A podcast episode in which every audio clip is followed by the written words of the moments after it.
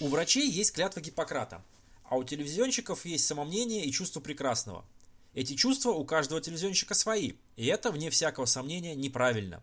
Никакого, понимаешь ли, порядка. Я подумал, а может быть придумать какую-то торжественную присягу, которую могли бы принимать новички, вступающие в профессиональную телевизионную гильдию. Ну вот я представил, как эта клятва могла бы выглядеть.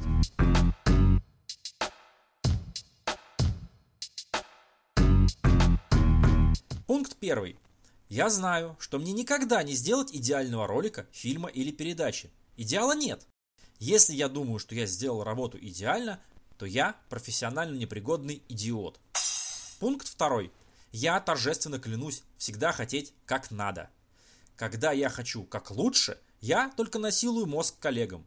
Конечно, эти завистливые и ленивые твари не заслуживают моей любви, но я буду помнить, что я такой же, как и они.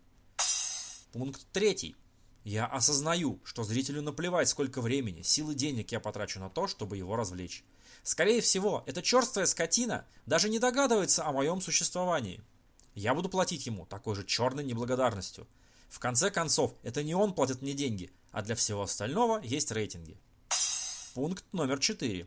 Я понимаю, что зрителю очень нравится всякая дрянь. Он ее с удовольствием смотрит, обсуждает и покупает товары, которые мелькают в рекламных паузах. Но как только я попробую схалтурить и сделать дрянь сознательно, все это сразу же заметят, осудят и даже проклянут. Поэтому я буду очень стараться. В итоге у меня все равно получится дрянь, и зритель будет доволен, ведь ему-то дрянь нравится. Пункт номер пятый. Я готов к тому, что если я сделаю что-то оригинальное, то всегда найдется какая-нибудь гадина, которая сделала это раньше меня. Никто, кроме продажных журналистов, не поверит в то, что я не видел оригинал до того, как сесть за работу. Да и журналисты-то будут верить в это только лишь до тех пор, пока канал платит им деньги за их веру. Пункт номер 6. Даже если я сделаю шедевр, всегда будут те, кто назовут его мусором. Самое обидное, что скорее всего они будут правы. За шедевры платят только после смерти автора, а мне нужна зарплата, чтобы выплачивать кредит. Пункт номер 7. Клянусь помнить о том, что как бы хорошо я не делал свою работу, есть те, кто сделает ее за меньшие деньги. Пункт номер 8. Если я делаю свою работу гораздо лучше, чем мои коллеги, то я ошибаюсь. Чтобы это проверить, мне достаточно будет спросить мнение моих коллег. Уж я-то знаю, что они лишь завистливые скоты, но знает ли об этом мой начальник? Пункт номер 9.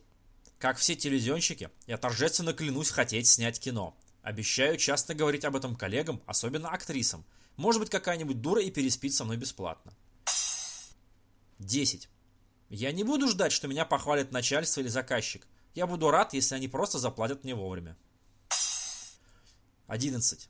Я не хочу заставлять моих подчиненных насильно дружить со мной. Если никто не смеется над моими шутками, то я буду смеяться над ними сам или заведу себе игрушку, говорящего хомяка. Я всегда буду помнить, что независимо от качества того, что я сделал, всегда есть какие-то ребята из интернета, команда КВН или просто какой-то чувак, которые сделали все то же самое, но в сто раз лучше и смешнее. Мне никогда не дано увидеть и оценить, что же именно они сделали. Я просто буду знать, что эти гении есть, так как множество людей будут постоянно мне об этом рассказывать. Пункт номер 13, последний. Я обещаю не роптать, когда мне придется по нескольку раз переделывать свою работу из-за того, что начальство решило прислушаться к мнению какого-то случайного дилетанта. Я всегда буду помнить, что я лично заинтересован, а любой профан объективен, и, следовательно, его мнение гораздо более весомо, чем мое.